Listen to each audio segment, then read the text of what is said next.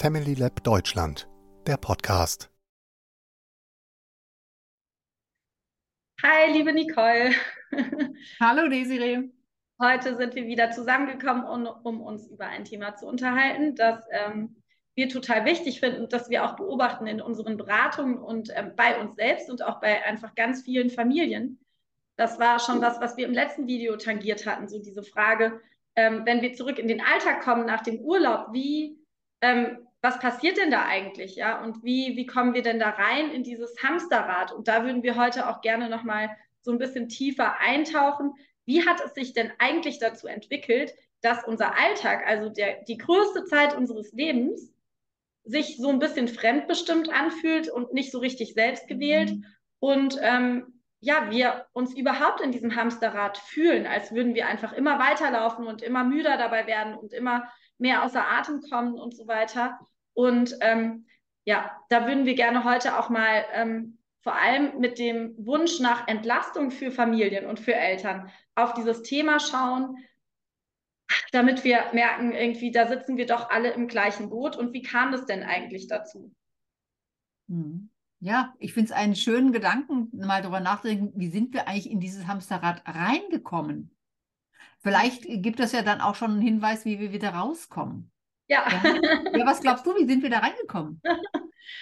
Ja, also ich glaube, dass das auch eine total große Rolle spielt, wie, wie wir uns da gesamtgesellschaftlich entwickelt haben. Also wenn wir so in die 1950er Jahre zurückschauen, hatten wir ja einfach eine super klare familiäre Rollenaufteilung zwischen Männern und Frauen, so sehr wie nie zuvor historisch betrachtet und auch so sehr wie nie wieder danach dass nämlich die Männer für die ökonomische Versorgung der Familie zuständig sind und außerhäuslich erwerbstätig sind und die Frauen zu Hause sich um die Kinder und um den Haushalt kümmern. Und heute leben wir halt in einer Zeit, in der ähm, das nicht mehr so ist. Und heute sind diese Rollen, was heißt es eigentlich, Mutter zu sein? Und was heißt es denn, Vater zu sein? Viel entgrenzter und viel viel freier und gleichzeitig dadurch auch mit viel mehr Anforderungen für uns selbst verbunden, weil wir dann halt selbst rausfinden müssen, ja, wie gestalte ich denn meine Mutterschaft? Wie gestalte ich meine Vaterschaft? Ja, und wie gestalten wir als Eltern Familie? Ähm, mhm. Und das ist, das ist, glaube ich, das, womit wir ähm, alle auch ein Stück weit zu kämpfen haben, weil das ja nicht einfach so entsteht, sondern entweder gestalten wir es bewusst oder es überrollt uns so ein bisschen. Mhm. Weil was ja passiert ist, dass die Väter heute tendenziell viel präsenter sind in den Familien, also doch mehr Väter Elternzeit nehmen, auch ähm, wenn die Kinder noch klein sind, in den, ja, mehr für die Kinder sorgen. Wir sehen einfach heute mehr Väter, die Kinderwagen schieben und es zeigen auch soziologische Studien tatsächlich, dass die Vaterrolle sich verändert hat in Deutschland. Ähm, kulturell, was wir darüber denken, welche Erwartungen wir haben, etc. Und gleichzeitig ist es immer noch so ein bisschen, wow, toll, dieser Vater, ne, was der Vater leistet.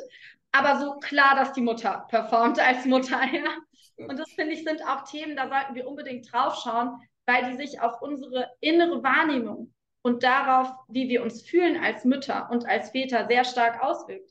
Die Väter haben oft immer noch diesen starken Druck. Ich bin eigentlich zuständig dafür, dass es meiner Familie ökonomisch und wirtschaftlich gut geht. Und die Frauen, die Mütter haben immer noch diesen Druck von, also ich bin Mut als Mutter eigentlich hauptsächlich zuständig für die Kinder und wenn ich eine gute Mutter sein will, dann sollte ich auch eigentlich hauptsächlich hier alles übernehmen und gleichzeitig, ja, eigentlich sollte ich auch arbeiten und, und mhm. so weiter. Ne? Und ja. die Zwänge, boah, also ich spüre, dass sich das sehr stark in uns auswirkt und auf Familien. Ja.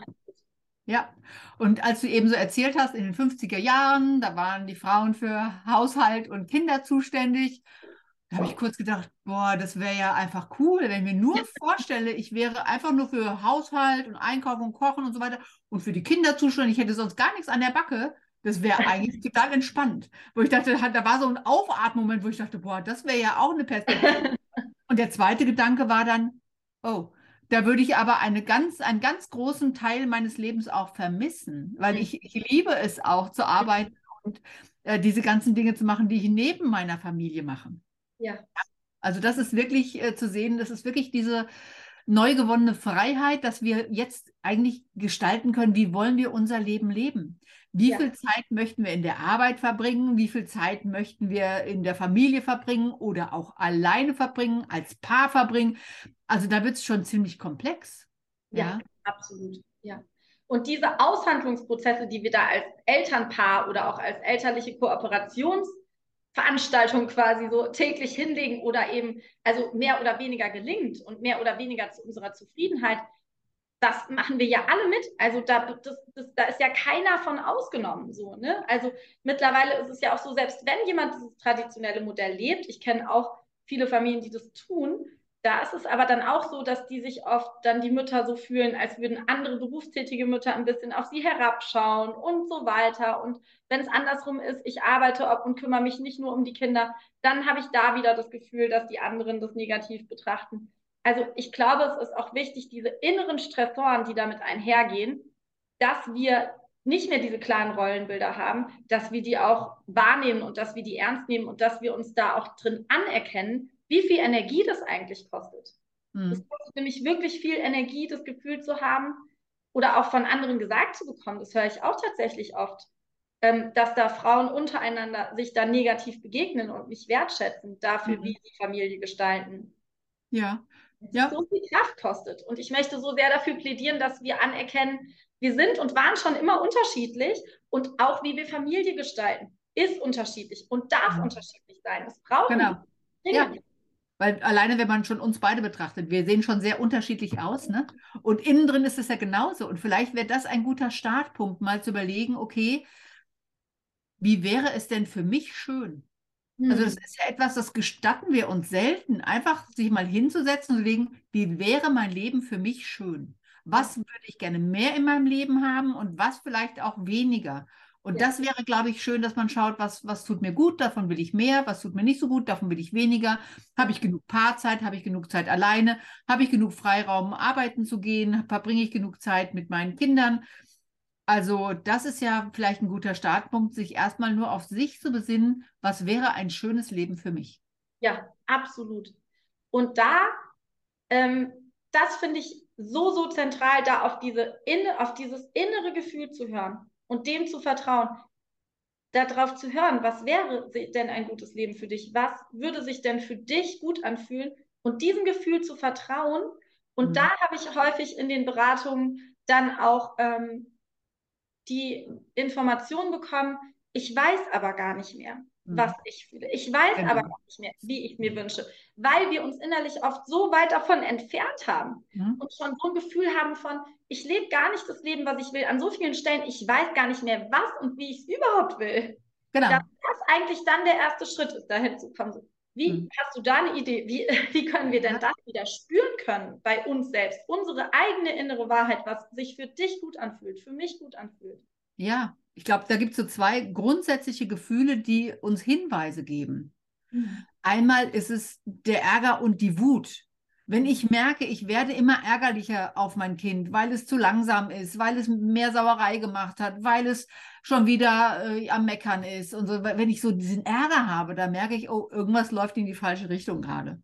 Mhm. Oder auch wenn ich so ein Erschöpfungsgefühl habe, da gehen die Schultern so und oh nee, nicht schon wieder, ich habe keine Lust mehr, warum mache ich immer ich? Also das sind solche äh, Dinge, die äh, auftauchen, wo man merkt, es geht in die falsche Richtung. Und dann wäre es für mich gut, mal die Pause-Taste zu drücken, zu gucken, okay, wie geht es mir eigentlich gerade, was brauche ich, was wünsche ich mir? Und dann auch zu schauen, wie können wir das miteinander so gestalten, dass jeder auch bekommt, was er braucht. Und diese mhm. beiden Gefühle, also entweder diese ärgerlichen Wutgefühle, ja, diese Aggression, oder diese Erschöpfung. Ja, mhm. dass man das mal lebendig wahrnimmt, ohne erstmal in den Aktionismus zu kommen, sondern einfach nur den Punkt zu merken, äh, so wie es gerade ist, ist nicht so gut. Ja, also so geht es schon mal nicht. Und dann können wir ja überlegen, ähm, auch mit, mit dem Partner zum Beispiel gemeinsam abends, dass man sich mal gemeinsam hinsetzt, gemerkt hat, oh, wenn ich die Kinder vom Kindergarten abhole, und die wollen wieder nicht mitkommen. Aber ich will nach Hause, weil ich muss noch einkaufen, kochen und so weiter. Ja. Und die sollen pünktlich im Bett sein und so weiter. Da merke ich einfach, ich, ich will einfach nicht mehr. Mhm. Ja, und das ist ein toller Punkt. Zu merken, ich will nicht mehr, mhm. äh, dass man das wahrnimmt und dann daraus mal einfach das stehen lässt, mit dem anderen äh, ja. sich mal hinsetzt, sich mal in den Arm nehmen lässt und dann mal zu gucken, was können wir vielleicht verändern. Und wow, das, was du sagst, finde ich so, so wichtig und wertvoll, weil das der erste Schritt so in sich wahrzunehmen, eigentlich geht es mir damit nicht gut, ne? Eigentlich werde ich hier ärgerlich, wütend, eigentlich bin ich hier erschöpft, hier sind Gefühle von Traurigkeit. erstmal diese Gefühle in sich wahrzunehmen, als ersten Schritt und die da sein zu lassen und sich genau diese Gefühle zu erlauben, ist, finde ich, wirklich der allererste Schritt. Und der zweite, den du angesprochen hattest, den finde ich so wichtig nochmal dazu, das mitzuteilen, mit jemand anders zu teilen, mit dem Partner zu besprechen. Und in dem Moment, in dem wir das auch ausdrücken, ändert sich schon was. Und das finde ich total wichtig. Also, dass wir natürlich im dritten Schritt dann auch konkret gucken können, okay, wie können wir das denn ändern? Ne? Wie können wir es umorganisieren nach dem, mhm. wie können wir das anders organisieren mit dem Abholen oder so, ja? Diese konkreten handlungspraktischen Themen. Mhm. Aber dazu auch noch wirklich anzuerkennen, dass es für uns sehr heilsam und sehr gesund ist, einem anderen Menschen, und darüber haben wir auch im letzten Video schon kurz gesprochen, mitzuteilen, wie es mir damit geht und mich damit zu akzeptieren, was da gerade da ist. Dass genau. ich mich damit erschöpft fühle, dass es mir zu viel ist und dass da vielleicht auch der Gedanke ist, aber die anderen kriegen es doch auch hin, warum kriege ich nicht hin? Und damit verbunden Selbstvorwurf. All diese genau. inneren Prozesse, dass wir die unserem Partner oder einer Freundin oder so mitteilen und in uns uns dafür würdigen und anerkennen oder auch dafür, wow, da hat diese andere Mutter mich auf diese Weise angeschaut und dann dachte ich, sie denkt von mir und so weiter, ja, weil es wichtig ist, uns darin zu würdigen, was da innerlich in uns stattfindet. Ja, also sie genau. denkt von mir, ich kümmere mich nicht richtig um mein Kind. Ja, es ist egal, ob das so ist oder nicht. Wichtig ist, finde ich, zu würdigen, was da in uns ist, wie sich das anfühlt und was das mit uns macht. Und da in die komplette Annahme zu gehen. Für mich ist es wie ein Zaubersatz, anzunehmen, was ist. Annehmen, was ist. Das Wahrnehmen und Annehmen, das finde ich unendlich wertvoll. Mhm. Und davon ausgehend und das damit genau. zu ja, ich, mich, ja, ich erinnere Veränderung statt. Ja, ja du, du, hast eben ein bisschen gehangen, deswegen ah, ähm, habe ich schon okay. gesprochen, weil ich habe dich nicht mehr gehört. Ah, okay. Genau. Ja, weil für mich ist es ähm, so, eine, so eine Erinnerung daran, da waren ähm, meine drei Söhne klein. Die beiden Älteren haben sich beim Einkauf gestritten, wer jetzt vorne sitzen darf im Auto. Das Baby hat geweint, weil es nass geworden ist im Maxi-Cosi. Der Einkauf wurde nass und ich dachte nur so, oh, am liebsten würde ich jetzt komplett in die andere Richtung gehen. Auto, Kinder, Einkauf stehen lassen und einfach nur gehen.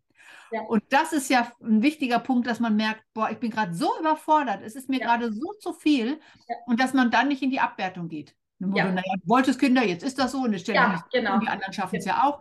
Sondern dass man merkt, für mich ist es jetzt gerade zu viel und es ist ein super Punkt, sich ja. mal abends gemeinsam hinsetzen und sagen, ich war so überfordert beim Einkauf und ich glaube, ich muss irgendwas anders machen, weil das tut mir nicht gut und für die Kinder ist es ja auch keine gute Idee, weil die Kinder denken ja nicht, naja, meine Mutter ist überfordert. Die ja. Kinder denken ja, ich bin eine Belastung. Und das ja. ist furchtbar. Und deswegen ist es so wichtig für uns und für die Kinder und für die gesamte Familie, diese Punkte ernst zu nehmen und sich freundlich mal auch selbst in den Arm zu nehmen, sagen, ja, guck mal, so viel war es heute für dich und dann können wir äh, langsam uns daraus entwickeln und zu gucken, was bräuchten wir, wie können wir Dinge anders gestalten, was können wir weglassen, was können wir verändern und so weiter. Ja, genau. Und diese Veränderungsbereitschaft, von der du gerade sprichst, die ist halt nur möglich, wenn wir uns in dem anerkennen, was da gerade ist, in der Überforderung, in dieser Wut, in dieser Traurigkeit. Ne? Und deswegen ist es so der aller, allererste Punkt, bei dem es, finde ich, anfängt mhm. und wir es oft einfach verlernt haben, überhaupt. Wie können wir da diese Gefühle zulassen? Und ja, das war. Genau. Schön. Ja. Weil das ist bei uns im Elternkurs ähm, eigentlich der Start, mhm. dass wir schauen, wie sind Eltern versorgt. Und dieses gut versorgt sein, wenn es mir gut geht, kann ich gut fürs Kind da sein. Mhm. Und auch dieses freundlich sein zu sich selbst. Ja. ja. Also wenn ein Kind überfordert ist und nur noch weint, dann sind wir auch da, wir nehmen es in den Arm und gucken mal, ob wir helfen können und so weiter und dass wir uns manchmal auch behandeln wie unser eigenes Kind, dass wir einfach auch freundlich sind und genau. unterstützen und gucken, was können wir tun, dass es dem Kind besser geht. Genau. Ja. Genau. ja, das ist so wichtig, ne, weil wir oft gelernt haben, dann schlecht mit uns selbst zu sprechen. Dabei brauchen wir uns selbst als Partner in dem Moment, weil in dem Moment, in dem du im Auto sitzt, ist dein Mann ja nicht da. Deswegen bist du ja so überfordert, weil da keiner ist, der hilft. Ne? Mhm. Und in dem Moment sich selbst quasi als inneres Bild oder so in den Arm zu nehmen, zu sagen, das ist gerade viel, das ist gerade schwer für mich so, ne? Das kann uns selbst mhm. ein bisschen wieder stabilisieren und darin wieder halten, okay, so ist es gerade und es ist okay, dass es mir zu viel ist und ich gehe liebevoll mit mir selbst um. Und wenn wir in diese Richtung uns schon manchmal bewegen, dann haben wir schon ganz, ganz viel getan. Mhm. Ja. ja. Genau. Vielleicht wäre das so, so ein, ein Satz, den man mitnehmen könnte, einfach dieses freundlich zu sich selbst sein.